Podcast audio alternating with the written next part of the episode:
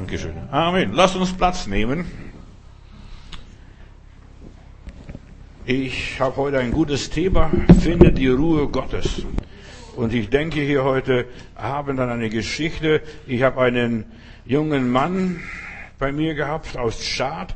Der hat der Ursula geholfen, also die Bibelübersetzerin geholfen, die Sprache und die Schrift zu lernen und so weiter. Der war bei uns und schaut zum Fenster raus. Und plötzlich schreit, Pastor, schnell, schnell, schnell. Und unten auf der Straße, er hat zum Fenster rausgeguckt, da laufen die Leute. Habe ich gesagt, was ist dann los? Krieg ist ausgebrochen. Habe ich gesagt, wieso? Nein, habe ich gesagt, die Leute gehen nur zu, zu, zu Eis, zu, zum Bahnhof. Die wollen Zug noch erwischen. Aber habe gesagt, bei uns zu Hause, wenn die Leute so rennen, ist Krieg ausgebrochen. Und heute war ich beim Einkaufen. Da habe ich gedacht, da ist tatsächlich auch Krieg ausgebrochen. Verstehst, alle Regale fast leer gekauft, kein Mehl mehr, kein Zucker mehr, kein das mehr, kein das mehr und so weiter. Bei uns noch gar kein Krieg ausgebrochen. Die Leute haben keine Ruhe. Wenn sie irgendwo was hören, geraten sie in Panik und der Teufel versteht die Leute regelrecht in Panik zu bringen. So wie dieser Bruder. Der Krieg ist ausgebrochen. Nein, der Krieg wird noch schnell nicht ausbrechen, obwohl wir am Rande des Krieges stehen. Die, der Türke und der Syrer, die bombardieren sich gegenseitig. Nur nebenbei. Krieg ist ausgebrochen. Finde deine Ruhe in Gott. Ich lade dich ganz herzlich ein zu den nächsten Gottesdiensten. Morgen haben wir ein sehr gutes Thema. Ich, dieses Thema ist wirklich eine Inspiration für mich gewesen. Berühre Jesus. Und wir sollen Jesus berühren. Und ohne der Berührung läuft bei uns in unserem Leben nichts. Da kannst du alle dein Geld zu den Ärzten tragen. Da kannst du dein Geld, was weiß ich, zum Fenster rausschmeißen. Passiert nichts. Berühre Jesus. Das wird die Botschaft sein. Wir werden auch das Abendmahl morgen miteinander feiern. Nur nebenbei, am Mittwoch wird ein, ein gutes Thema sein, bitte Jesus um Hilfe. Und dann Freitag wieder, bleibe in der Gegenwart Gottes, der Segen der Vergebung. So viele Menschen wundern sich, warum geht es mit mir nicht vorwärts? Sie vergeben nicht. Sie sind so versessen, ich habe Recht gehabt. Und sie pochen auf ihr Recht über den Segen der Vergebung. Auch morgen werde ich über die Berührung Jesus sprechen. Weißt du, nicht alle, die an Jesus glauben, werden geheilt sondern die Jesus berühren, die werden geheilt. Alle anderen kannst vergessen. Verstehst? Die drängeln nur. Und so bei Jesus, die haben alle gedrängelt. Und nur eine Person wurde geheilt, weil sie im Glauben Jesus berührte. Nur nebenbei. So, und dann den Sonntag drauf werde ich über Geheimnisse Gottes sprechen. Wer ist Gott? Wie ist Gott? Ich entdecke Gott jedes Mal neu. Ich dachte, ich kenne Gott. Und ich bin Doktor der Theologie. Verstehst du? Und ich dachte, ich weiß schon alles über den lieben Gott. Und ich entdecke Gott wieder, immer wieder ganz neu. Ich bin also erstaunt, wie fantastisch Jesus ist und wie groß der Heilige Geist ist und wie mächtig der Heilige Geist ist. Und ich finde immer was Neues in der Bibel, im Umgang mit Gott. Finde deine Ruhe in Gott. Eleonore von der Reuss hat ein sehr schönes Lied geschrieben. Ich bin durch die Welt gegangen und die Welt ist schön und groß. Und doch hat sie die Menschen gesehen, äh, diese Fürste, hat die Menschen gesehen, wie sie nach Hause kommen, beladen mit Sünden und unzufrieden und unglück zu, unglücklich zurück. Ich habe die Menschen gesehen, sie suchen und sie finden es nicht. Sie suchen, sie suchen überall. Der Krieg ist ausgebrochen. Und eigentlich, wir sind schon im Krieg. Weißt du, Licht und Finsternis, Gott und Satan. Wir sind hier in dieser Kampfphase. Wir Menschen suchen Ruhe, weil wir gar keine Ruhe mehr haben. Wir werden getrieben, wir werden gejagt von Süchten. Ja, die Menschen suchen nach Liebe, nach Gemeinschaft, nach Geborgenheit, nach Frieden, nach Anerkennung, nach Erfolg. Der Mensch ist ein Suchender. Wir suchen. Sie suchen, was sie nicht finden. Du findest in materiellen Dingen nicht das, was deine Seele braucht. Du findest auch nicht in Meditationen oder irgendwelche Entspannungstechniken und Übungen. Du wirst das nicht finden. Diese innere Ruhe, diese innere Ruhe gibt's nur in Jesus Christus. Halleluja. Nur in ihm. Leider. Deshalb, alles andere bringt nichts. Auch religiöse Menschen suchen, sie fragen, ist das wirklich alles gewesen? Ich bin in der Kirche, ich bin getauft, ich bin, habe mich bekehrt, ich bin wiedergeboren und ich bin trotzdem unglücklich und ich bin trotzdem krank und mir geht's trotzdem schlecht und mir, ich habe trotzdem nicht die Erfüllung meines Lebens. Denke nur an den verlorenen Sohn, wie weit der Mann gekommen ist. Er war ein suchender Papa. Ich will fortgehen, ich will mal das Leben genießen. Und so viele Menschen genießen das Leben und sie kommen, wie Eleonore von Reus sagt, beladen mit Sünden und unzufrieden zurück. Kaputt. So viele Menschen, ich könnte die so viele Typen beschreiben, wie die Menschen kaputt nach Hause kommen. Ausgebrannt, ausgehöhlt, zerstört, ruiniert. Dieser verlorene Sohn war ein Suchender. Und der Mensch ist auf dieser Welt, ja, ein Suchender. Er ist vom Paradies vertrieben, verjagt worden. Dornen und Disteln wachsen auf seinem Weg. Der Mensch weiß, es gibt noch etwas. Es muss noch etwas geben. Das kann nicht alles sein, was ich hier sehe und habe und was mit mir aufgetischt wird. Es muss noch irgendetwas geben. Und was ist das? Ja, und er vermisst es. Der suchende Mensch kreist um sich selbst meistens. Äh, und je mehr er da mit sich selbst beschäftigt, er denkt, das Problem liegt in mir oder an mir oder um mich herum irgendwo. Dort ist das Problem. Nein, das Problem ist, der Mensch hat Gott verloren. Er hat keinen Anschluss an Gott. Ja. Und dabei, während er sucht und so weiter und an sich so rummacht und sich selbst zu erlösen versucht, entfernt er sich immer mehr von der Wirklichkeit, mehr, immer mehr vom Leben. Und immer mehr, mehr verliert er seine Geborgenheit, so wie der verlorene Sohn. Es ging Stück für Stück, versplempert und verschleudert er seine Gaben, seine Talente, sein Vermögen, sein Erbe. Er sucht Frieden. Und je mehr Frieden er sucht, desto mehr Unfrieden findet er. Desto mehr Ablehnung, desto mehr Verachtung bekommt er. Ja, mit ihnen will ich nichts zu tun haben. Der Mensch sehnt sich nach Erlösung. Und ich werde heute über die Erlösung sprechen. Auch religiöse Menschen müssen erlöst werden. Von allen möglichen Dingen. Auch von der Religion müssen sie erlöst werden. Denn die Religion ist nur nichts anderes als eine Suche. Religion ist nichts anderes wie eine Suche. Ich suche Anschluss an den allmächtigen Gott, an die Gottheiten oder Göttern oder welche Wesen auch immer. Das Leben ist ein Kampf. Der Mensch kämpft und sucht und fragt sich, wir sehnen uns nach einem Leben ohne Angst. Der Krieg ist ausgebrochen. Verstehst du? Ich werde es nie vergessen, wie der schreit. Der sagt, Pastor, ganz schnell. Und wenn ich heute die, die, Leute sehe, wie sie einkaufen, als wenn es nichts mehr gäbe, verstehst? Mit, ja, ich weiß nicht, wo haben sie das Geld her? Was machen die Armen, die kein Geld haben, die nicht so einkaufen können, die vollen äh, Einkaufswegen nach Hause schieben? Der, die eine Frau schimpft und steht auf dem Parkplatz da bei mir und sagt, das passt gar nicht mehr im Kofferraum alles, was ich eingekauft habe. Verstehst? Ja, will der Krieg. Als wenn ein Krieg ausgebrochen wäre. Der Mensch sucht etwas Angstfreies, wo er in Ruhe und Frieden leben kann. Der Traum des Menschen ist, unter seinem Feigenbaum zu sitzen, seine Trauben zu essen, einfach das Leben zu genießen. Ein Leben ohne Panik. Ein Leben in Freiheit, wo niemand über ihn wohnt, wo niemand ihm Vorschriften macht. Als wir hier nach Deutschland kamen, aus der Sowjetunion, Sowjetunion ist ein großes Land, weißt du, und da wollten wir, dort, dort konnten wir nachts um ein Uhr Trompete spielen, da haben wir nichts, niemand gestört, der Nachbar wohnte weit weg. Aber hier, da wohnen Leute, und das war für mich ein Schock, über uns, noch ein paar Stockwerke, Leute wohnen über uns. Schrecklich.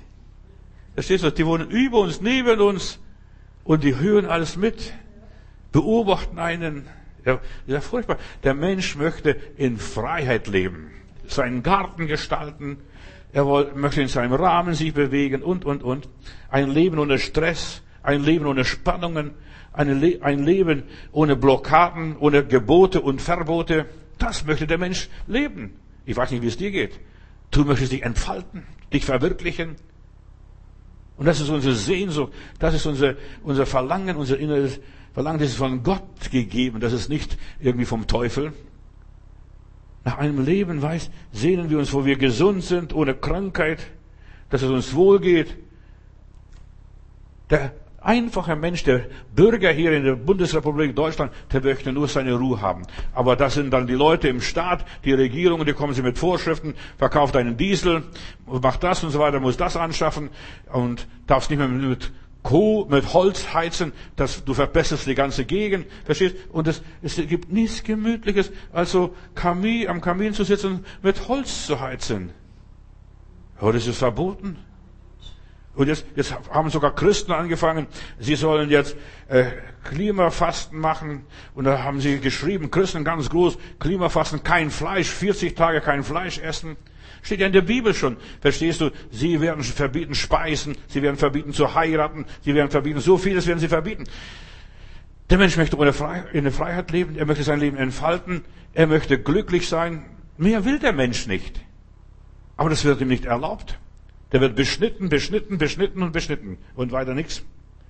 Und der Mensch will, dass es mir wohl geht. Und wo es, ja, keine, keine göttliche Autorität gibt, wo der Mensch nicht unter Gott steht, dem wird alles, ja, Angst gemacht. Das darfst du nicht und das darfst du nicht. Weißt du, nur freie Bürger sind glückliche Menschen. Nur freie Bürger. Nur freie Bürger. Und die meisten Bürger sind nicht frei. Die sind abhängig von der Menschenmeinung. Was denkt mein Nachbar? Was denkt, was denkt die Regierung? Was denken die? Verstehst? Wir denken so viel, aber wir denken nicht an uns. Fang an, an dir selber zu denken. Das ist noch meine Botschaft, warum ich predige. Und deshalb auch diese Berliner Predigten, die wir machen. Wir wollen einfach Menschen Mut machen, hier nicht sich von der Regierung vor, bevormunden zu lassen, sondern leb du dein Leben, gestalte du dein Leben. Ja, aber du sagst, wo kommen wir hin? Dann haben wir Anarchie. Nein, wenn du weißt, was dir gut tut, dann wirst du aussuchen, was dem anderen gut tut. Wenn du nach der Bibel lebst, dann lebst du richtig. In der Bibel heißt, du sollst Gott lieben von ganzem Herzen, ganzer Seele, aus allen Gemütskräften und alles, was in dir ist, und deinen Nächsten wie dich selbst. Dann kannst du machen, was du willst. Du bist richtig. Du bist okay. Aber solange du das nicht tust, solange du Gott nicht liebst, solange du äh, dich selbst nicht liebst und solange du dich selbst nicht liebst, kannst du auch den anderen gar nicht lieben. Kannst gar nicht. Selbst wenn du es möchtest. Und selbst wenn du ein Humanist wärst, kannst du dich lieben. Der Mensch will, ja, ein glücklicher Mensch sein. Er will leben ohne Vergänglichkeit, wo nichts kaputt geht. Da kaufst du doch heute, ich möchte die Leute mal sehen, verstehst? Die kaufen jetzt die Hamstern so viel und dann werden Rott, äh, Motten und Rost werden, werden diese Dinge fressen. Verstehst? Plötzlich haben sie Käfer, Ungeziefer in der Wohnung, wenn sie zu lang aufheben und sie nicht sofort verbrauchen. Und das ist dann, das Datum verfällt. Verstehst? Du musst alles aufessen, was du jetzt kaufst. Nur nebenbei. Aber der Mensch will leben, endlich leben, das, wo nichts verdirbt, wo es keine Sterblichkeit mehr gibt, wo nichts kurzlebig ist. Ja, er will nicht mehr altern. Das ist auch schön. Verstehst? Die ewige Jugend. Wir sehen uns nach einem ruhigen, entspannten, gelassenen Leben. Wo du keine unnötigen Lasten tragen musst. Bist, du hast mit dir selber so viel zu tun. Jeder Tag hat seine eigene Plage. Jeder Tag. Verstehst? Da musst du nicht plagen noch für die und für die. Ja, ein Drittel deines Einkommens geht ans Finanzamt. In aller Liebe. Du finanzierst da andere Leute, du finanzierst Projekte, die du gar nicht unterstützen möchtest. Aber das wird dir abgezogen von deinem Einkommen, von deiner Lohnsteuer. Und ich sag dir eines, du hast genug mit dir selber zu tragen. Du kannst nicht noch Lasten anderer Leute tragen und für andere noch grad stehen. Und es gibt ein Leben im Frieden Gottes. Es ist noch eine Ruhe vorhanden, hat Eleonore von Reuss gesungen in dem Herrn Jesus Christus. Und wenn du in Jesus lebst, wirst du sozial sein, wirst du humanistisch sein, du wirst liebevoll sein, du wirst barmherzig sein, du wirst gnädig sein, du wirst abgeben können, du wirst eine Fülle haben und aus dieser Fülle wirst du anderen Leuten noch teilhaben lassen an dein Glück und du wirst andere beschenken. Und ich sag dir, es ist ein Geheimnis, aber die meisten Leute haben das, kennen das Geheimnis des Lebens nicht. Die denken nur, ich arbeite und lebe für den Staat. Es ist keine Utopie und keine Fantasie, dass es eine Ruhe gibt, dass es ein Land gibt, wo die Rosen nie verblühen, wo keine Tränen mehr fallen, wo kein Leid und kein Geschrei mehr ist, wo keine Trübsal mehr gibt. So ein Land gibt es. Das ist im Himmel. Aber wir sollen auch hier erleben auf dieser Erde, wie schön und wie fein ist, wo Brüder in Eintracht miteinander leben. Ich will jetzt nicht eine Kommune gründen. Ich habe mehrere Wohngemeinschaften gehabt, seitdem ich Pastor bin. Ich weiß, da gibt es Leute, die fangen an zu spinnen und die wollen frommer sein als der liebe Heiland. Ich hatte eine Wohngemeinschaft mit etwa 30 Leuten in der Jesus-Bibelzeit. Und da kommt einer und kriegt die Idee, liest in der Bibel, wir wollen alles gemeinsam haben, wie die ersten Christen. Habe ich gesagt, hör mal, das geht heute nicht so. Wir sind alles noch aus Fleisch und Blut.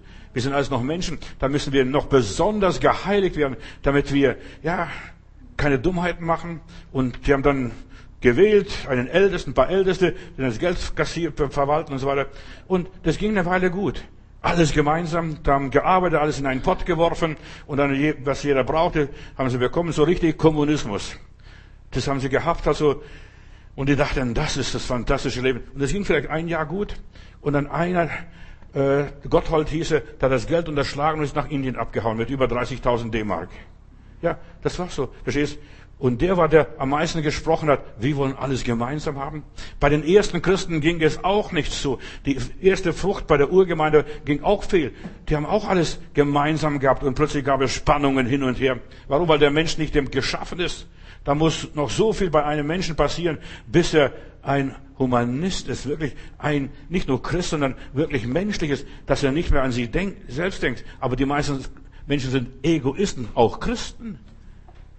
Du wirst schockiert sein, wie egoistisch die Christen sind.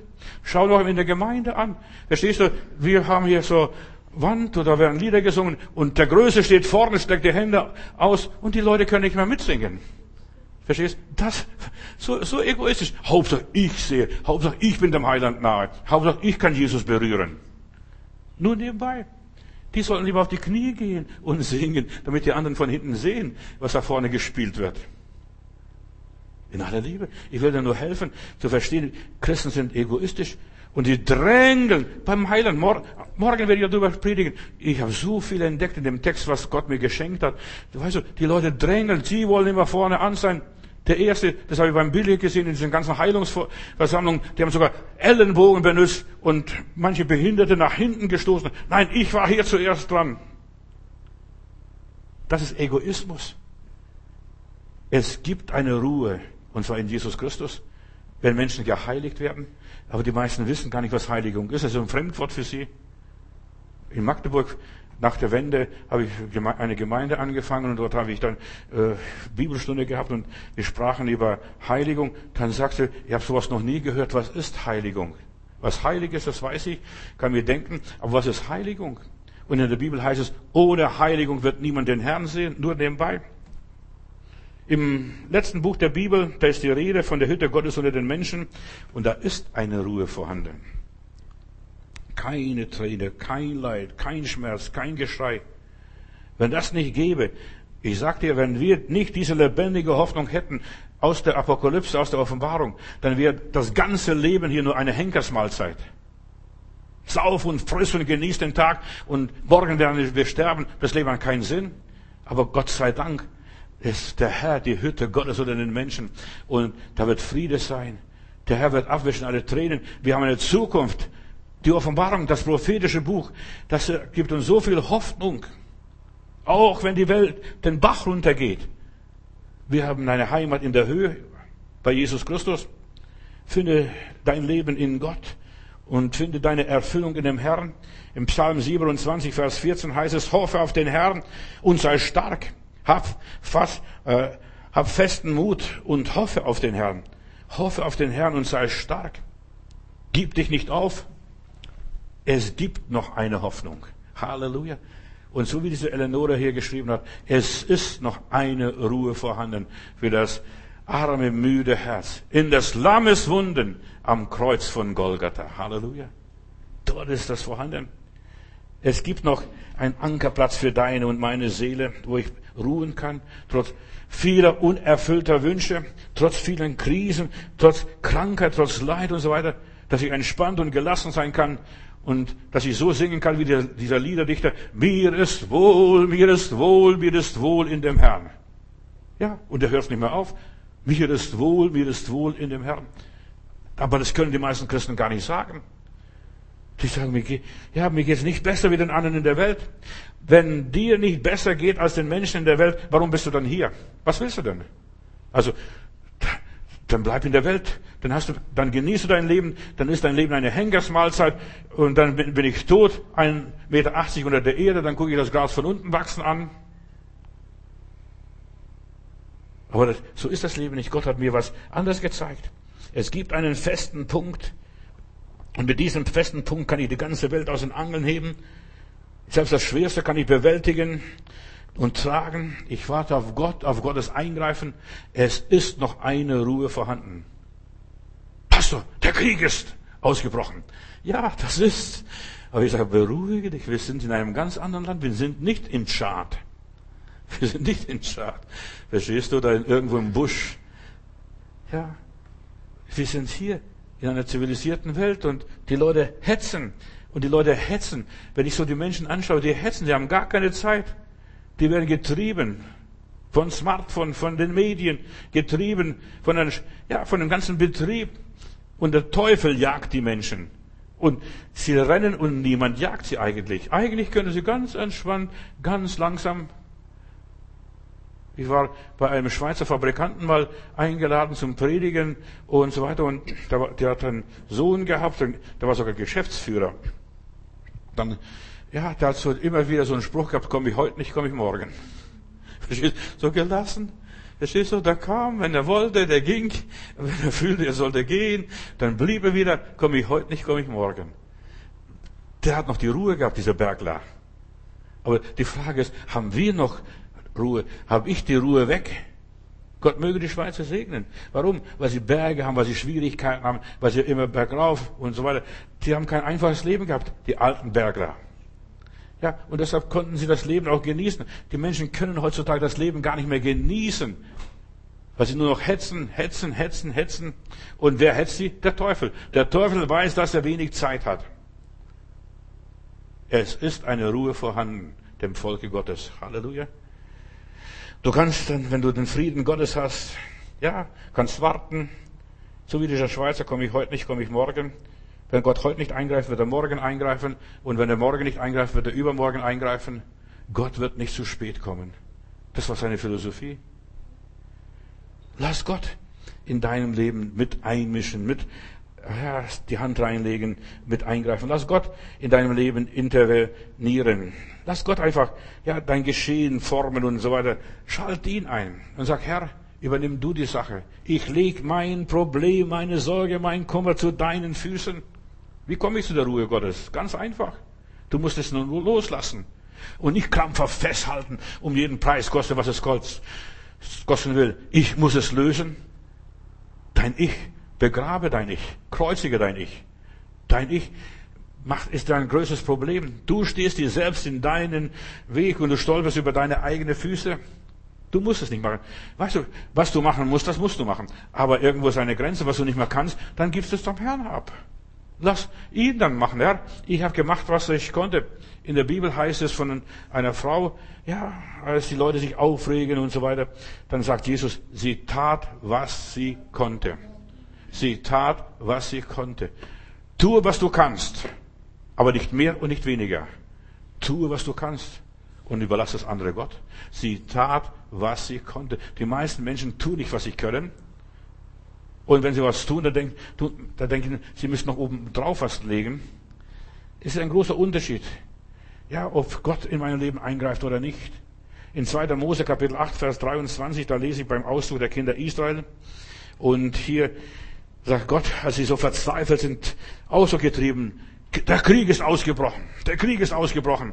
Dann sagt Gott, beruhigt euch, seid still. Und ich werde etwas für euch tun, wenn ihr euer Maul hält. Seid still. Schreit nicht, plärrt nicht, heult nicht, dreht nicht durch. Und was weiß ich? Seid still. Ich werde eine Trennung zwischen meinem Volk und deinem Volk machen. Morgen um diese Zeit wird ein Zeichen geschehen. Und der Herr wird es tun. Da kam diese Wolkensäule. Und Gott hat eine Trennung gemacht zwischen dem Volk Israel und den Ägyptern. Lass Gott für dich arbeiten. Gerate nicht in Panik. Auch was heutzutage alles so passiert. Land auf, Land ab. Weißt du, ich lache. Der Herr Spahn erzählt, bei uns, wir sind in Sicherheit. Uns kann das nicht passieren. Und du siehst, vier Wochen später haben wir Panik hier in unserem Land. Und Panik kommt von dem griechischen Gott Pan, diesem Hirtengott, der seine Querflöte nimmt und die ganzen Heere durcheinander bringt. Das ist Gott Pan. Da kommt Panik her. Der bringt alles durcheinander. Der Teufel bringt die Menschen durcheinander. Die sind nicht krank, die werden krank. Ich habe eine ganz schöne Geschichte mal, was weiß ich, als die Schweinegrippe war, glaube ich, war das. Da habe ich diese Geschichte mir erfunden und entdeckt oder selber kreiert. Da ist der Fürst von Bagdad, der geht, verreist für eine Weile und er trifft und die Pest kommt ihm unterwegs. Und da sagt der Fürst von Bagdad, äh, Pest, wo gehst du hin? Ich gehe nach Bagdad und ich werde 10.000 Menschen töten. Dann der Fürst besorgt natürlich um seine Leute. Dann sagt er, aber abgemacht, nicht mehr als 10.000 Leute. töte nicht mehr wie 10.000 Leute. Und er ist dann seines Weges gegangen, die Pest dann nach Bagdad und hat 10.000 Leute getötet. Und dann kommt er wieder zurück und die treffen sich wieder an der fast gleichen Stelle. Dann sagt der Fürst von Bagdad äh, äh, zu der Pest, Pest, was höre ich im fremden Land? Du hast nicht 10.000 getötet, sondern 100.000 getötet. Dann sagt die Pest, Fürst, beruhige dich, ihr habt nur 10.000 getötet. Die anderen sind aus Angst vor der Pest gestorben. Aus Angst vor der Pest gestorben. Die meisten Leute sterben aus Angst vor der Schweinegrippe, von der, was weiß ich, Rindergrippe, Vogelgrippe, äh, jetzt von dieser Virus da aus China. Verstehst du? Die sterben aus Angst. Und die kriegen das, was der Gottlose befürchtet. Steht beim Hiob. Was ich befürchtet habe, das hat mich getroffen. Was ich befürchtet habe, die Furcht ist es. Verstehst? Die gehen ohne Gasmaske mehr, nicht mehr auf die Straße, weil der Krieg ausgebrochen ist. Ich werde eine Trennung machen zwischen deinem Volk und ihrem Volk. Gibt der Angst keinen Raum? Diese Himmelsangst, Höllenangst, Heidenangst. Was es für Ängste gibt. Verstehst du? Heidenangst. Die Heiden haben Angst. Heidenangst. Lass mal Gott in deinem Leben intervenieren. Ja, und einschalten und handeln und was machen, das was geschieht durch die Gnade Gottes. Gott macht die Trennung. Ist der Herr, Psalm 91, ist der Herr dein Schild, dein Schirm, dann kannst du ins Bett gehen und schlafen. Weißt du, wenn die Pest selbst 10.000 auf der Seite fallen und 100.000 auf der anderen Seite fallen, dich soll es nicht treffen. Ja, du musst die Angst loslassen. Geschwister, die Angst in deinem Unterbewusstsein. Es ist eine Ruhe vorhanden in deinem Unterbewusstsein. Diese Befürchtung. Denk drüber nach, diese Befürchtung. Mir könnte was passieren. Ich könnte heute einen Unfall haben. Und dann fährst du aus der Garage raus und dann knallt's gleich. Weil du die Sachen angezogen hast wie ein Magnet. Wieder hier, was ich befürchtet habe. Dass mein Haus abbrennt, dass meine Kinder sterben, dass meine Rinder äh, gestohlen werden. Du stirbst nicht an den Virus, du stirbst an der Angst. Deine Ängste sind tödlich, Bruder, Schwester. Sie bringen Unglück in deinem Leben, sie zerstören dich. Es ist eine Ruhe vorhanden für das arme, müde Herz. In des Lammes Wunden am Kreuz von Golgatha. Halleluja. Lass dich nicht zerstören von deinen Ängsten. Gib deinen Ängsten keinen Raum. Die Angst ist eine Supermacht, eine Waffe Satans. Da musst du dir nur Angst einreden, dir eine Laus ins Fell setzen. Und dann rennst schon und niemand sagt dich, so wie dieser Bruder, der Krieg ist ausgebrochen. Verstehst, da ist nichts passiert. Kein Schuss gefallen. Der Teufel regiert durch Angst, durch Panik, durch Verunsicherung, durch Horror. Deshalb hör nicht so viele Nachrichten. Verstehst? Hör nicht so viele Nachrichten. Ich werde nie vergessen, ich bin im tiefen Russland hinter dem Ural, Novosibirsk oder da irgendwo da hinten, und da erzähle ich von, die Berliner Mauer ist gefallen. Da sagte, ja, wir haben schon mal was gehört darüber. Und hab ich gesagt, liest du keine Zeitung, hört ihr nicht die Nachrichten und so weiter. Ach, sagte, weißt du, wenn der Herr will, dass wir die Sache erfahren, dann werden wir so oder so erfahren. Da brauchen, müssen wir nicht die Nachrichten hören. Ja. Und ich habe in Stuttgart West mal gepredigt, da kommt ein Bruder und, und, zu mir und zeigt mir Bibel, seine Bibel und sagt, hier, das ist mein Fernseher. Durch diese Bibel sehe ich bis ins dritte Jahrtausend. Verstehe ich? Die Hütte Gottes bei den Menschen. Da bist du nicht mehr da, da bin ich nicht mehr da. Verstehst du? Und die Hütte Gottes bei den Menschen. Und er wird abwischen alle unsere Tränen von unseren Augen. Keine Krankheit wird mehr sein, kein Tod wird mehr sein, keine Krank, kein Elend, nichts mehr wird sein. Aber wir reden so viel. Geschwister, ich habe ein Problem. Auch die Christen, sie reden so viel von Armut. Wir sind arm, wir haben kein Geld, wir können es nicht bezahlen, wir haben Schwierigkeiten und so weiter. Red nicht von deinen Problemen, red von dem Reichtum Jesu Christi. Bei Gott ist alles da. Jesus, und ich habe diese Tage über Jesus gesprochen und spreche immer wieder noch über Jesus, weil Jesus ist mir so, Jesus ist mir so groß. Jesus, er hatte nichts und hatte doch alles. Er war gesegnet. Du musst lernen, übernatürlich zu leben. Und das ist wahres Christentum. Und nicht Fantasiererei. Ich glaube an Gott. Aber was ist das? Wo ist er denn? Wo wohnt er? Gott muss in unserem Herzen das Zentrum und die Mitte sein. Viele Leute haben Angst, arm zu werden. Sie haben Angst, krank zu werden. Sie haben Angst, angesteckt zu werden. Sie haben Angst zu versagen. Sie haben Angst vor Kritik, vor Blamage. Sie haben sogar Angst vor dem lieben Gott. Entweder bist du Kind Gottes oder bist kein Kind Gottes. Wenn du Kind Gottes bist, da kannst du zu Gott, aber Papa, Papi, Daddy sagen. Verstehst du? Er ist dein Freund. Angst ist der größte Feind des Erfolgs, des Lebens, der Gesundheit. Angst. Es ist dem Volke Gottes noch eine Ruhe vorhanden. So viele sagen, ich habe Angst. Und sie rufen dabei, dadurch schon, dass sie sagen, ich habe Angst. Ich, ich, ich. Das ist Gott in dir. Das ist, das bist du. Ich. Wenn du ich sagst, wirst du nichts Negatives dahinter sagen. Ich bin, ich bin krank, ich bin arm, ich bin schwach. Nein, in der Bibel heißt der Arme spreche, ich bin reich und der äh, Kranke sage, ich bin heil, ich bin gesund. Auch wenn du zappelst und zitterst, auch wenn du, ich werde nie vergessen, als in Madras, dort in einer Leprastation, da wird eine Frau ohne Hände erfüllt mit dem Heiligen Geist und wie freut sich, ich bin die glücklichste Frau auf dieser Welt.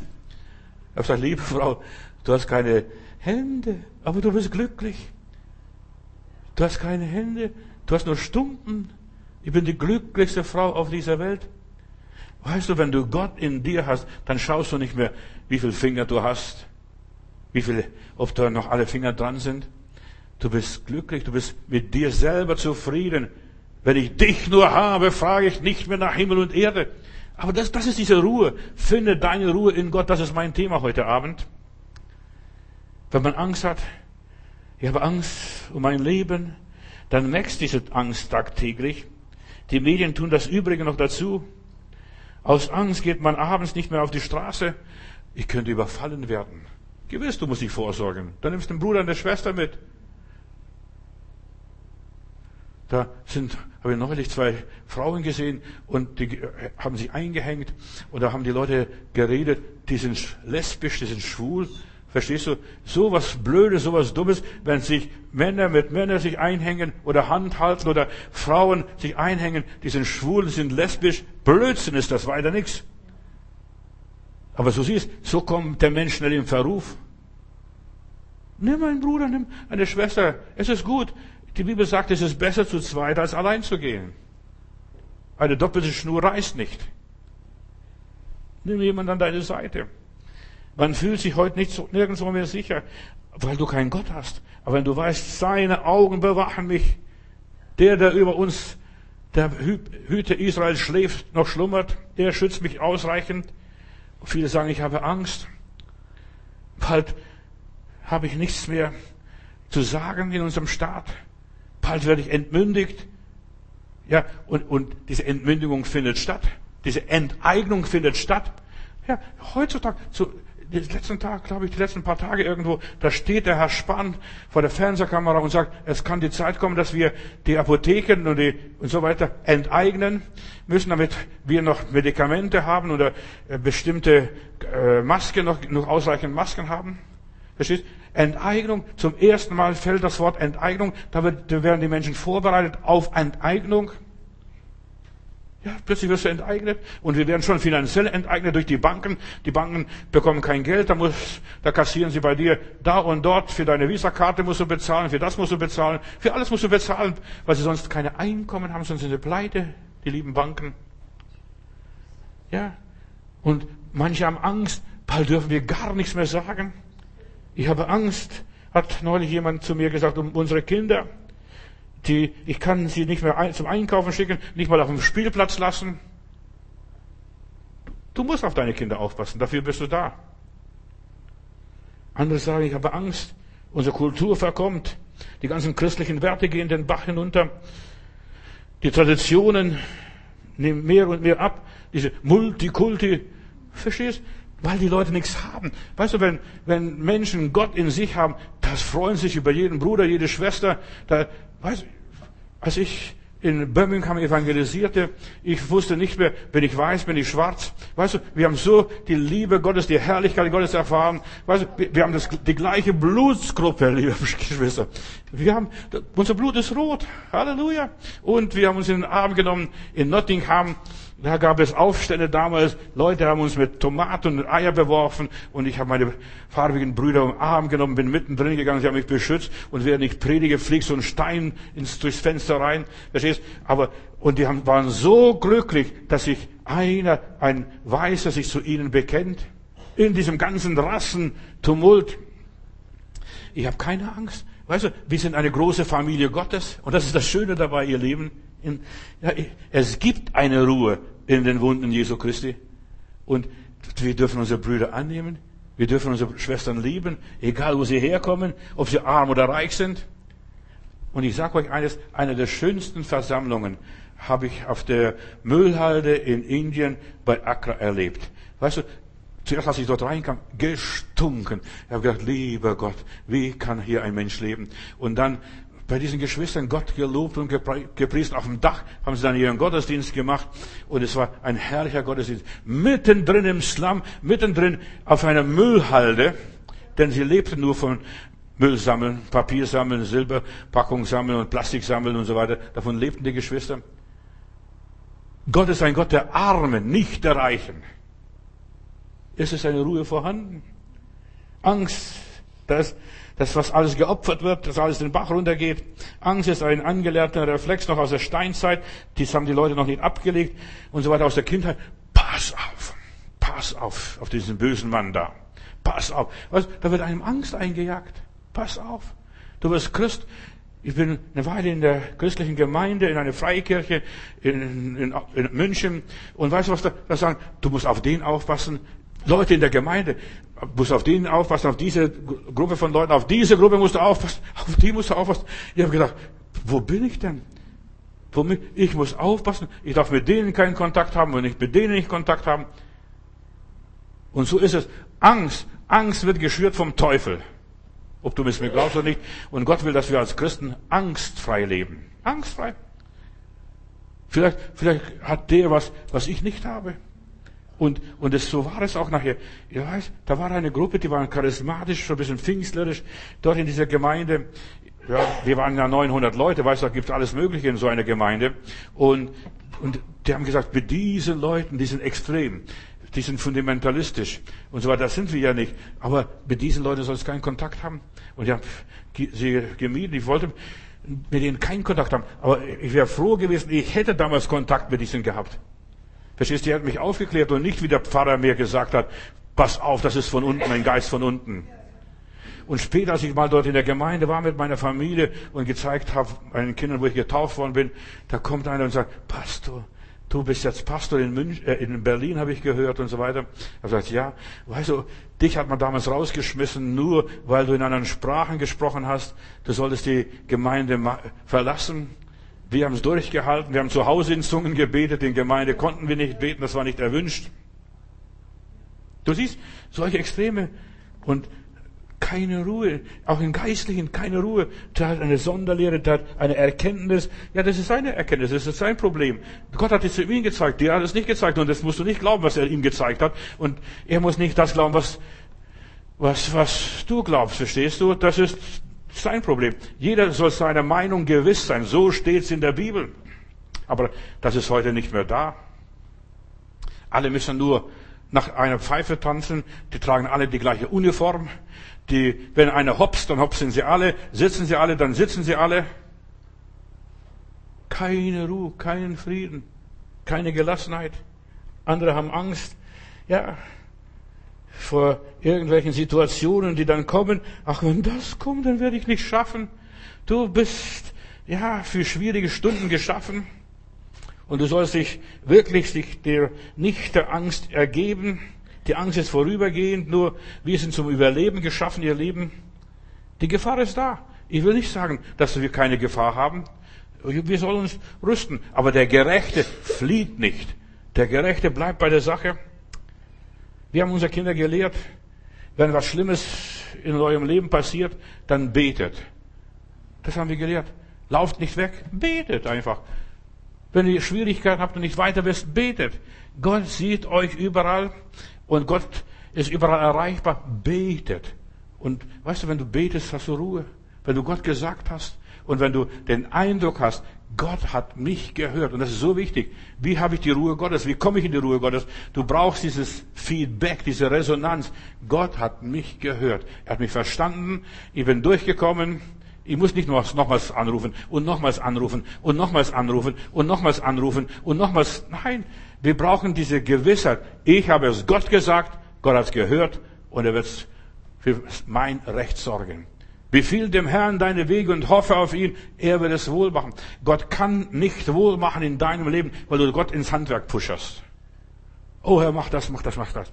Überlass Gott, wie er das macht. Überlass Gott, wie er das macht.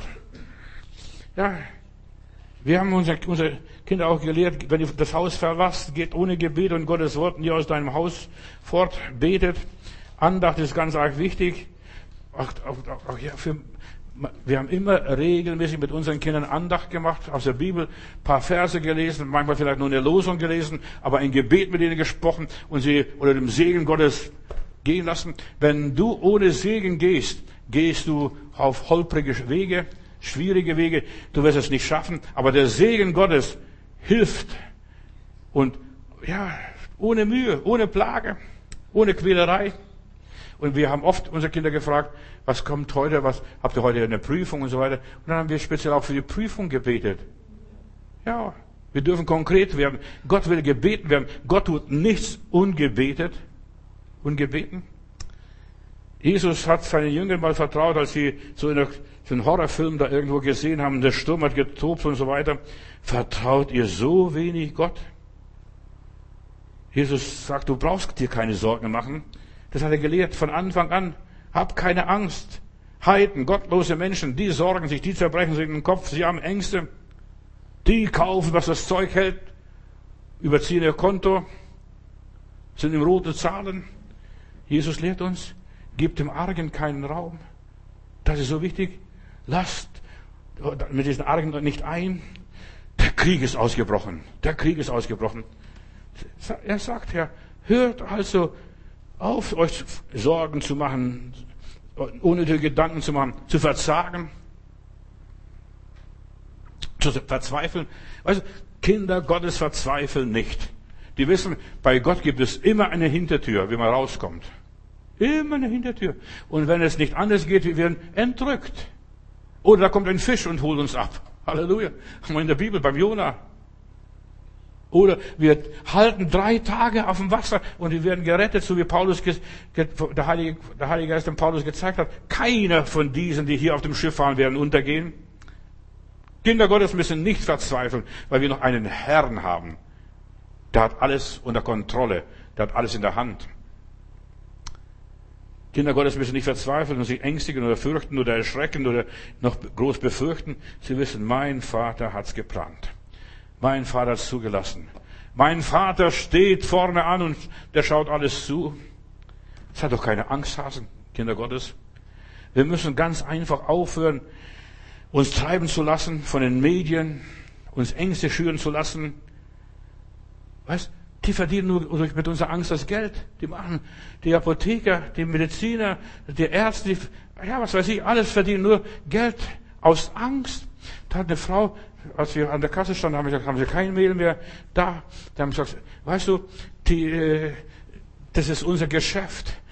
Ja, dadurch haben wir so Umsatz, durch diese Panik haben wir Umsatz, verstehst du? Da verdient, und die sind froh, die Geschäftsleute sind froh, dass die Panik da ist, da verdienen wir wieder was. Sonst kauft niemand mehr bei uns was.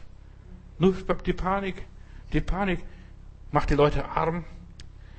Wir wissen viel zu viel vom Unheil, wir sollen uns vielmehr mit dem lebendigen Gott beschäftigen, nicht mit Unglück. Und ich fürchte kein Unglück, denn du bist bei mir, dein Stab und Stecken trösten mich. Lies mal Psalm 23. Wir müssen aufhören, da zu forschen, warum wir heutzutage so viele Krebsfälle haben. Ich sag dir warum. Weil wir die Krebsvorsorgeuntersuchung haben. Da wird untersucht, da wird alles abgetastet, verstehst du? Und jeder Mensch hat irgendwo ein Knöllchen und Pickel oder sonst noch was. Verstehst du? Jeder Mensch. Aber die ganzen Diagnosen machen einem Angst. Die ganzen Untersuchungen, die ganzen modernen Erkenntnisse. Der Opa, dein Opa hat es nicht gewusst und, hat, und ist alt und grau geworden. Und du weißt es. Verstehst du? Und weil du das weißt, lebst du so gefährlich. Der Dumme, der das nicht weiß, verstehst, der geht durch und er macht weiter. Er hat es nicht gewusst. Und wir sollten wieder in der Einfalt Gottes leben. Ich bin ein Geschöpf Gottes mit Knöllchen, mit Knotchen und was weiß ich mit was. Ja, und damit lebe ich. Aber wenn ich dann in Panik gerate, da ist eine blöde Kuh, Entschuldigung, eine Schauspielerin, bekannte Schauspielerin, die hat sich eine Brust amputieren lassen, weil die Mutter Brustkrebs hatte. Und sie hat selbst keinen Brustkrebs gehabt, aber nur aus Sicherheitsgründen. Verstehst du? Und sie hat nicht einmal irgendwie Anwandlung gehabt, dass sie Brustkrebs hätte, aber nur aus Angst, sie könnte das noch kriegen. Aber das, ist die Leute, das sind die Leute. Die modernen Erkenntnisse machen den Menschen Angst. Wie diese kleine Welt, in der wir leben, ohne Gott, bricht zusammen. Und die Ängste werden geschürt. Die Katastrophennachrichten, die Kriege und die Drohungen und so weiter und das Verbrechen jeder Art. Ich weiß, wovon ich spreche. Weißt du, hast Angst und plötzlich steht da einer mit einem Revolver vor dir. In einer Tiefgarage oder wo auch immer. Die ganzen Horrormeldungen. Lies, guck nicht so viel Krimis. Lies lieber deine Bibel. Das ist viel gescheiter. Ja, und dann erzählt der Teufel noch die Ohnmacht und sagt, das kannst du sowieso nichts dagegen machen. Wir werden, wir gehen schwierigen Zeiten entgegen. Ich will ein paar Sachen sagen, was Gott mir gezeigt hat, was wir machen sollen. Ruhe in Gott. Hab inneren Frieden, Nummer eins. Und dann lebe positiv. Optimistisch. Lebe positiv. Jesus ließ nicht zu, dass die Klageweiber ihm das Geschäft versauen. Ja, er trieb sie raus. Er nahm nur Petrus, Johannes und Jakobus mit bei der Auferweckung von Jairus, Töchterlein. Er sagt, ihr Klageweiber, geht nach Hause, singt anderen Leuten vor, wenn ihr was wollt. Aber Jesus hat, war optimistisch. Das habe ich auch gestern gesagt. Lebe lebensbejahend. Ärgere dich nicht so viel über niemand. Du solltest viel mehr mit dir selber, Mensch, ärgere dich nicht spielen. Mit dir selbst, nicht mit anderen Leuten. Aber selbst verstehst du, du wirst merken, du schlägst dich selbst ein paar Mal. Reg dich nicht so auf. Schone deine Nerven. Geh lieber zeitig schlafen. Mach nicht überall mit. Ein Problem bei vielen Christen ist, sie machen überall mit, wo sie nervlich das nicht mehr verkraften. Viele sind dafür nicht gebaut dass sie, dass sie überall mitmachen, alles angucken, alles sehen, alles hören, alles miterleben, alles lesen, über alles sich informieren. Je mehr du informiert bist, desto mehr Angst hast du, mehr Probleme hast du. Informier dich nicht so viel. Wie funktioniert das? Ja, mach nicht überall mit, sei ehrlich zu dir selbst. Mach keine Gefälligkeiten. Ich habe euch erzählt, letzte Woche, glaube ich, war es, hat eine Familie, Frau angerufen aus Brandenburger Gegend, also Brandenburg, Land Brandenburg. Ja, wir haben aus Gefälligkeit arme Familie bei uns aufgenommen und so weiter, die Wohnung vermietet und jetzt lassen sie unsere Wohnung verwahrlosen, zahlen nicht einmal mit Miete und wir kriegen die Leute nicht raus. Und wir haben nur aus Gefälligkeiten den armen Leuten geholfen. Tun nichts aus Gefälligkeit. Verstehst du auch, wenn man überall von der Liebe erzählt, tu nur das, was der liebe Gott dir sagt. Und weißt du, was sie mir erzählt hat? Wir haben Gott nicht gefragt, sollen wir die Leute aufnehmen oder nicht. Du nimmst manchmal Leute in dein Haus, in deine Wohnung, in dein Auto mit, die bringen Chaos in deinem Leben. Du sollst dich trennen und Gott sagt, ich mache einen Unterschied zwischen Ägypten und Israel. Ich mache einen Unterschied. Lebe konsequent. Lebe normal. Lebe vorsichtig. Und du solltest vorsichtig leben. Ja, deine Vernunft einschalten. Paulus, als der als Gefangener da nach Rom transportiert werden sollte, dann sagte zum Kapitän, fahr nicht, ich habe Erfahrung, auch wenn du Kapitän bist. Ich habe Erfahrung, ich habe studiert. Diese Herbststürme, die kommen, diese Herbststürme sind gefährlich. Lass uns hier lieber überwintern und wir fahren dann im Frühling weiter. Nein, ich bin Kapitän, ich weiß Bescheid. Verstehst du? Und dann passiert die Katastrophe. Der Kapitän verliert seinen Chef und bringt Menschen in Gefahr, nur weil er zu stolz ist, auf den Paulus zu hören, diesen Rabbiner da. Sei nicht zu gutgläubig. Nur Dumme glauben alles. Sei nicht zu gutgläubig. Auch nicht, was du hörst. Da gibt es Leute, die hören in der Predigt und die sagen, das ist für mich. Der Herr hat zu mir gesprochen. Nicht alles, was gepredigt wird, ist für dich. In der Bibel heißt prüfet. Ja, prüfet. Spricht der Heilige Geist zu mir. Sagt es mir wirklich. Gibt er mir das Zeugnis. Gewiss, wenn ich predige, predige, predige, wenn ich jetzt diese Predigt halte, heute Abend, wenn Sie dann im Internet sind, hören über 1300 Leute diese Predigt. Verstehst? Und das ist nicht für alle Menschen, die diese Predigt hören. Das ist vielleicht für eins oder für zwei Leute irgendwo, die gerade in einer Situation drin sind. Da, für die ist das Wort Rema, aber nicht für dich. Und deshalb, wenn dir der Schuh passt, dann ziehst du es an. So musst du handhaben. Auch das, gut, dass der Pastor das gesagt hat, prüfe das und prüfe, ob sich so verhält. Lebe natürlich. Friss kein Kunststoff. Was du heute alles isst, ist alles nur Plastik. Und dann wunderst dich, mein Magen funktioniert nicht. So wie es deinem Magen geht, so geht es deinem Kopf. Ob du das glaubst oder nicht. Hier wird alles bestimmt, wie es deinem Kopf geht. Ob du Depressionen hast oder Migräne hast oder was du hast. Hier im Bauch wird es bestimmt, nicht im Kopf. Lass den Kopf, vergiss es, deine Kopfschmerztabletten. Im Bauch. Deine Ernährung ist A und O. Deshalb ein Drittel der Bibel. Ein Drittel der Bibel ist Ernährung. Ich wollte mal, also Billy das erste Mal bei uns war, Heilungs, Gottesdienst in der Zeitung, in der BZ ankündigen. Dann haben sie gesagt, wir nehmen diese Anzeige nicht. Wir dürfen für Heilung nicht werben. Da habe ich gesagt, ja, was soll ich machen? Der Evangelist kommt, ich möchte die Leute einladen zu den Heilungsgottesdiensten. Ja, dann fragt er, was machen Sie? Dann habe ich gesagt, ja, wir beten für Kranke, wir sprechen über gesunde Ernährung, wir sprechen über positives Denken. Und so, glaubt natürlich, verstehst positives Denken. Dann sagt er, schreiben Sie Gesundheitswochen. Das dürfen wir veröffentlichen. Gesundheitswochen. Und das haben wir ein paar Mal gebracht. Gesundheitswochen da in der neuen Nazareth-Kirche. Und Leute kamen. Gesundheitswochen. Und deshalb, ein Drittel der Bibel ist gesunde Ernährung. Ein Drittel ist Gebet und Glaube. Und ein Drittel ist die Beziehung von Menschen untereinander. So wie deine Beziehung mit den anderen Menschen ist, so geschieht dein Leben. Und deshalb auch die zehn Gebote, die zehn Gebote, fast alle zehn Gebote, außer die ersten paar, äh, sind immer in Beziehung, in Bezug, im Zusammenleben mit anderen Menschen. Du sollst nicht töten, du sollst nicht stehlen, du sollst nicht Ehe brechen, du sollst nicht begehren, was der Nachbar da hat und so weiter. Da, da ist so viel, was mit dem Nächsten zu tun hat. Und du sollst auf niemand neidisch sein. Fang an in Ruhe zu leben. Lass doch den jeden Tag neues Auto kaufen. Und neue Kleider, neue Wohnung, ein Haus nach dem anderen. Du sollst nicht begehren. Steht in der Bibel. Und dann, du sollst kein falsches Zeugnis reden. Über niemand.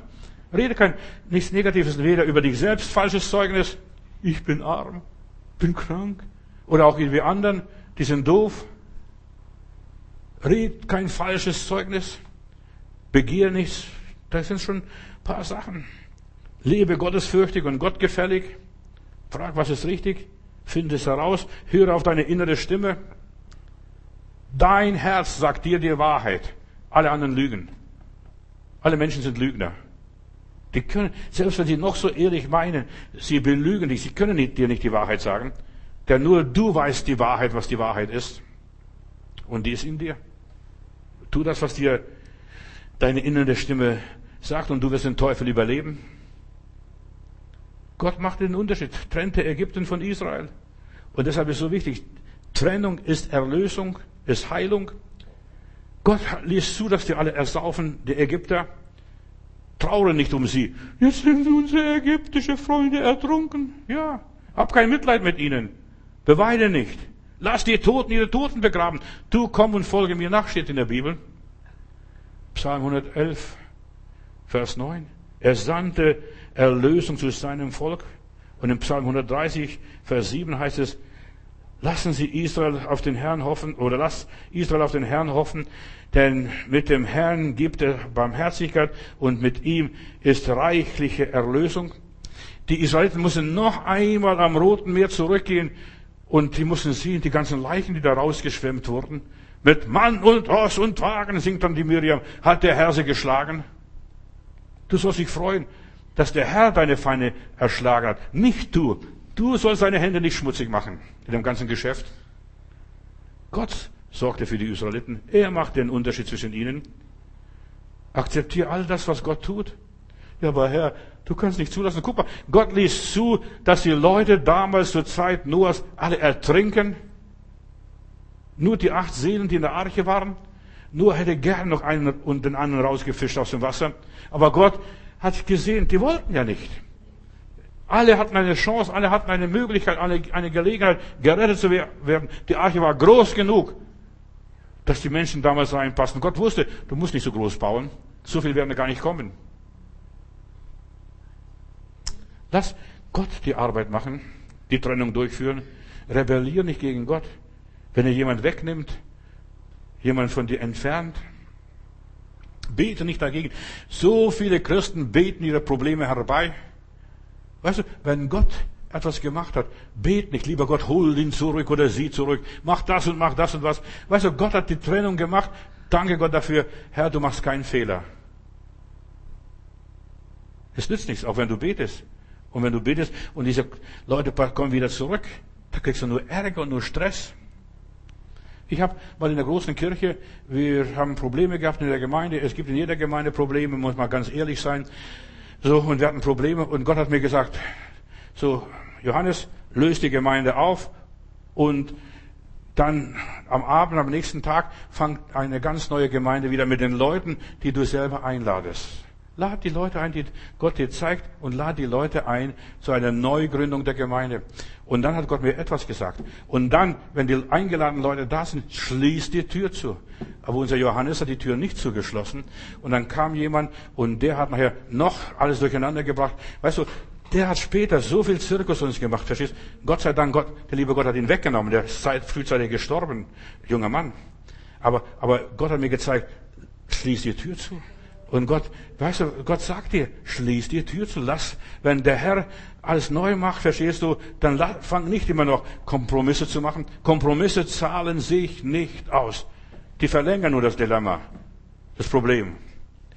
Gott will seinem Volk Ruhe schenken. Gott will seinem Volk Ruhe schenken. Viele Menschen sind dahingegeben und den musst du laufen lassen. Sie haben es nicht gewollt. Mein Herz blutet. Du glaubst gar nicht, wie mein Herz wirklich blutet. Auch diese Tage, als ich mich hier auf das Thema vorbereitet habe, ich habe fast geweint. Also, lieber Gott, es ist so traurig. So viele edle Menschen könnten gerettet werden, aber die wollen es nicht. Du musst sie fast wie ein Hund zum Jagen tragen. Sie, kann, ja, sie wollen in ihrem Elend bleiben. Und Gott muss, man muss sie Gott überlassen seine Gerichte kommen. Und meine Bibel sagt, Gott reinigt die Erde von denen, die die Erde versaut haben, verdorben haben. Wenn die, wenn die Leute heute sagen, man sollte nicht auf das Trennende oder die, das Vergangene achten oder sehen, sondern wir sind alles eins, wir sollen eins sein. Das ist Blödsinn, was die Leute heutzutage predigen. Auch Pfarrer und Prediger. Achtet nicht auf das Trennende, achtet auf das Verbindende. Gott trennte Ägypten und Israel. All das hat er getan, damit Israel den Weg zu Gott finden. Und von dem Moment, wo Gott sie trennte, haben die Plagen für Israel aufgehört. Deine Plagen hören auf, wenn Gott erschafft, dich zu trennen, dich von denen fernzuhalten. Alle Ägypter sahen, dass die Kinder Israel, bei denen scheint die Sonne, die sind zwischen ihnen und, ja, das Meer teilt sich und was die können, können wir auch und dann rennen sie in das Meer hinein und dann ertrinken sie. Die Israeliten hatten einen lebendigen Gott und die Ägypter nur Götzen. 2. Mose 11, Vers 7. Damit ihr wisst, ihr Israeliten, ihr sollt es wissen, ob das die Ägypter es wissen, das ist egal und dahingestellt. Es ist ein Unterschied zwischen den Ägyptern und Israel. Es ist ein Unterschied. Zwischen dir und der Welt ist ein Unterschied. Ob es glaubst oder nicht. Wenn du es nicht glaubst, wirst du keinen Frieden haben, keine Ruhe haben, kannst dich ja, betten, wie du willst, die beste Matratze dieser Welt kaufen, es wird nichts nützen. Weißt, es mag im Moment schwierig sein, zwischen dem Auserwählten und dem Rest der Welt zu unterscheiden. Weißt du, da ist kein großer Unterschied. Beide sind gleich. Beide haben die gleichen Probleme womöglich. Aber Gott will den Unterschied machen. Gott macht den Unterschied. Christen wie Nicht-Christen, die teilen manchmal das Leiden. Sie erleiden Mangel, sie erleiden Druck, sie erleiden Spannungen in dieser Welt. Sie müssen da durch einfach. Doch das Kind Gottes erträgt und verkraftet alles ganz anders. Das weiß mein Herr, mir ist wohl, mir ist wohl in dem Herrn. Der Weltmensch weiß es nicht. Und das kommt auf sie zu, verstehst du? Sie wissen, das hat der Herr zugelassen. Und sie nehmen es alles gelassen aus der Hand Gottes. Ich denke nur an Hiob. Der Herr hat's gegeben, der Herr hat's genommen und der Name des Herrn sei gepriesen. Und er preist seinen Erlöser, obwohl es dem so schlecht geht.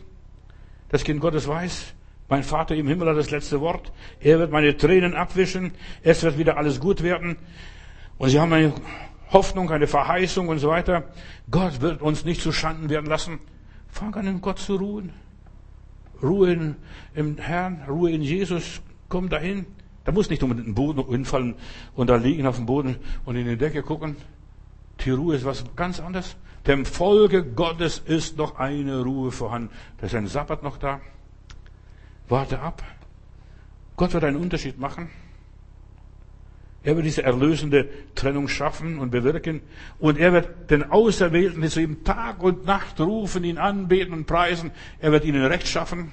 In 2. Mose 33, Vers 15 lese ich. Und du wirst in den Augen Gottes Gnade finden. Halleluja. Du wirst in den Augen Gottes Gnade finden.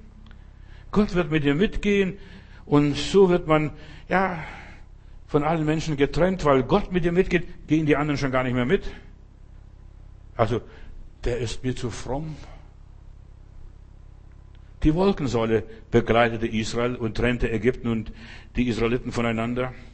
Und solange das Volk Gottes in Ordnung lebte, konnte Biliam fuchteln, so viel er wollte, fluchen, so viel er wollte. Er konnte das Volk Gottes nicht verfluchen.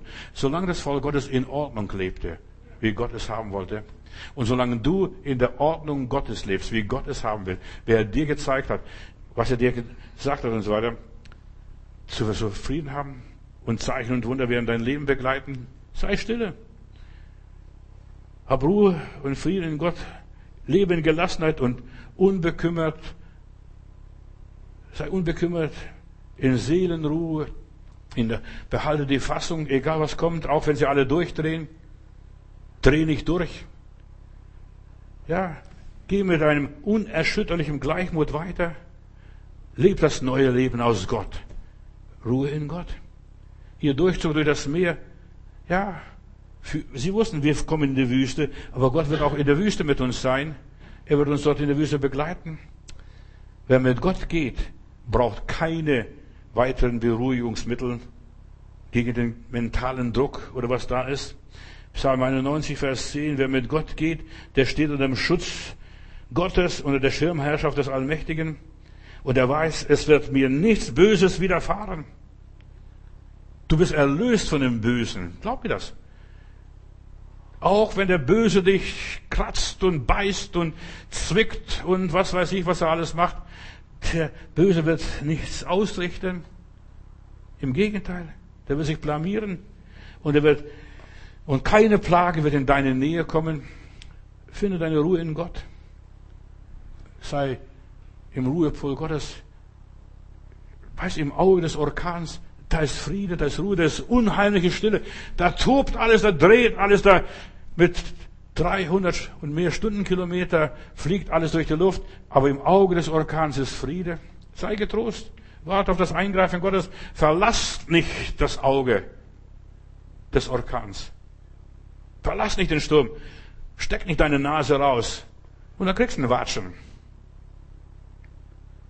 Wie finde ich meine Ruhe in Gott? Was mir viel geholfen hat, ein, paar, ein kleines Zeugnis noch dazwischen.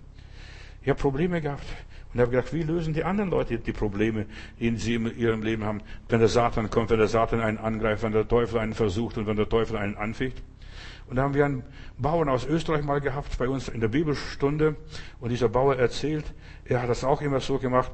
Also er hat immer mit dem Teufel gekämpft, mit dem Teufel gerungen.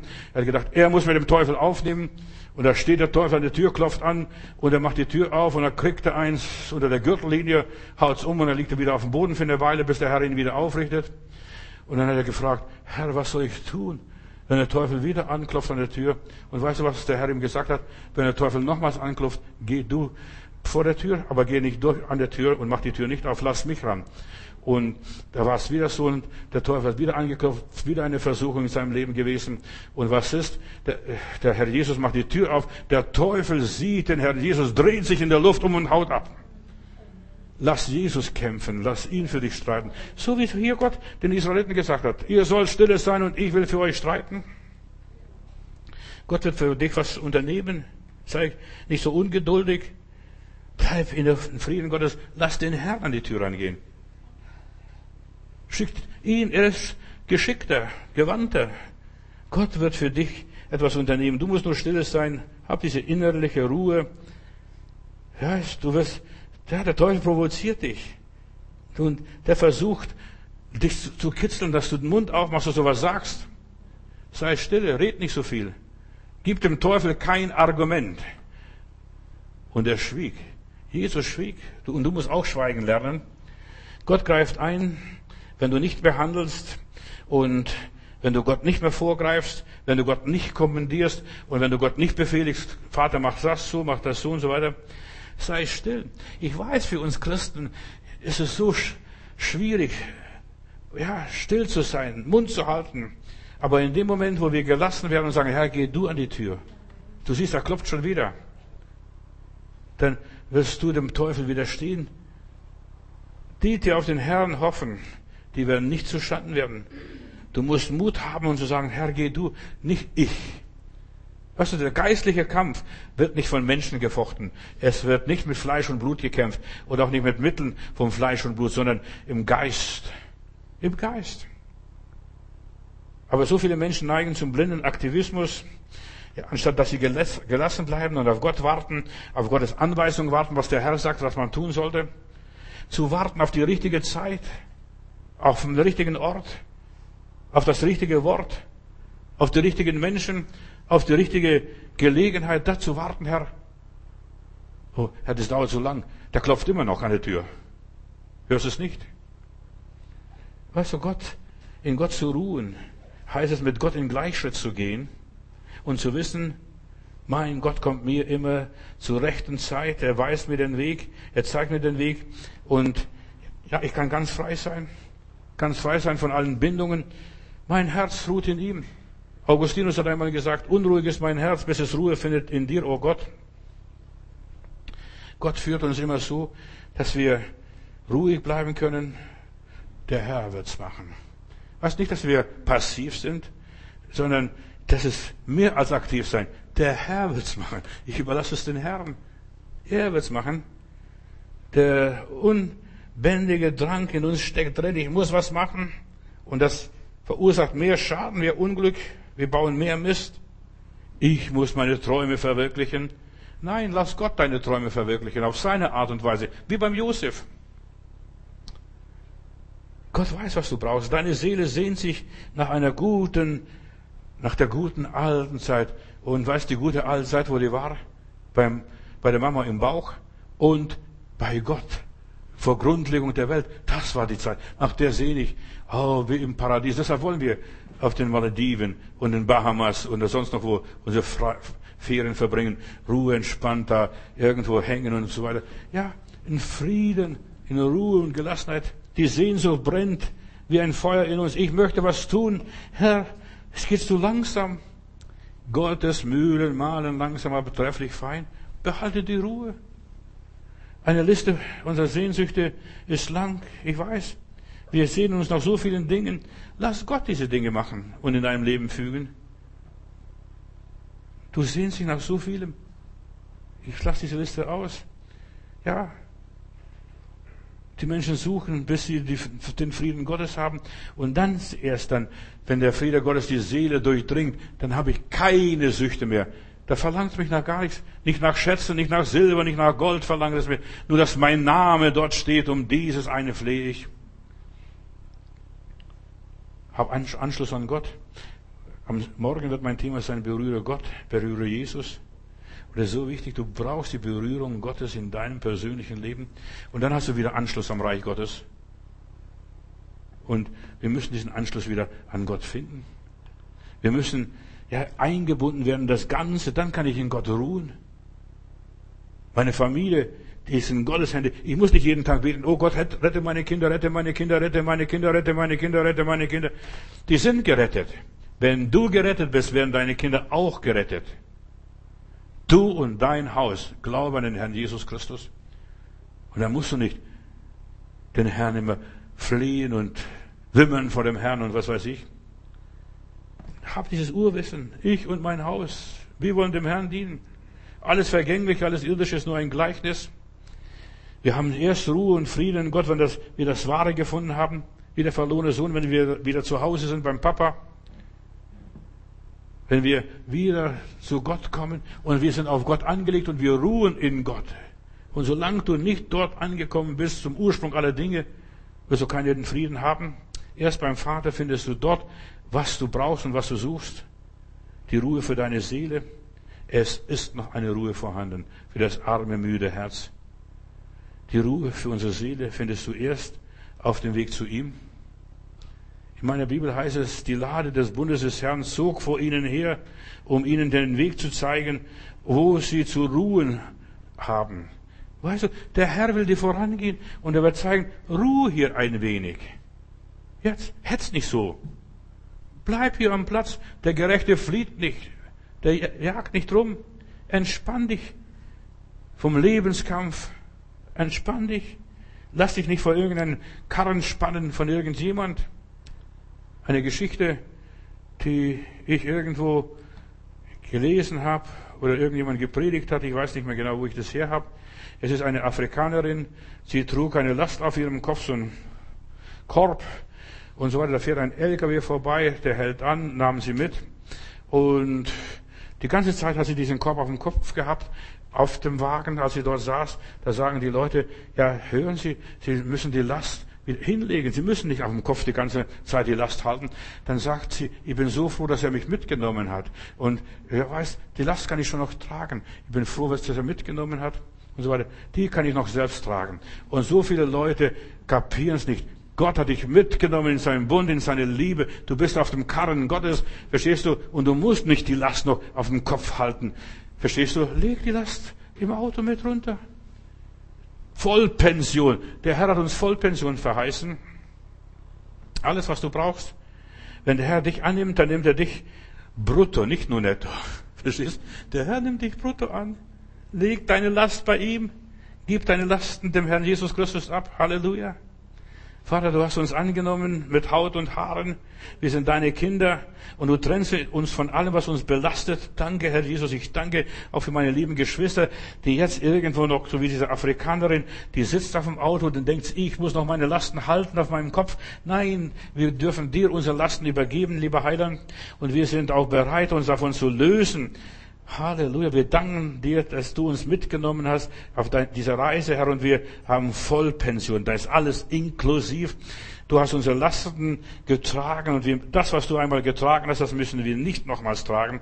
Und wir wollen einfach in deine Ruhe eingehen. Wir wollen stilles sein, Herr. Einfach stilles sein in deiner Gegenwart und verharren. Segne uns. Segne auch die Predigten. Ganz besonders möchtest du auch die ganze Aktion segnen, was wir hier gerade in Berlin machen oder von Berlin aus machen.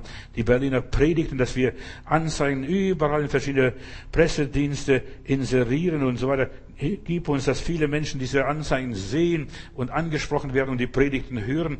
Und hilf uns, Herr Jesus, dass wir auch diese Anzeigen bezahlen können. Herr, die werden bezahlt durch Geschwister, die spenden, die hinter uns stehen und die für uns beten.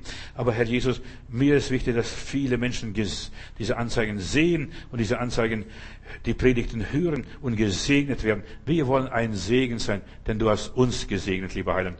Und Herr, hilf uns, die Lasten zu tragen und wir teilen Lasten. Geteilte Lasten sind halbe Lasten. Halleluja. Danke, Jesus, für die Liebe, die du uns schenkst. Amen. Preis Gott.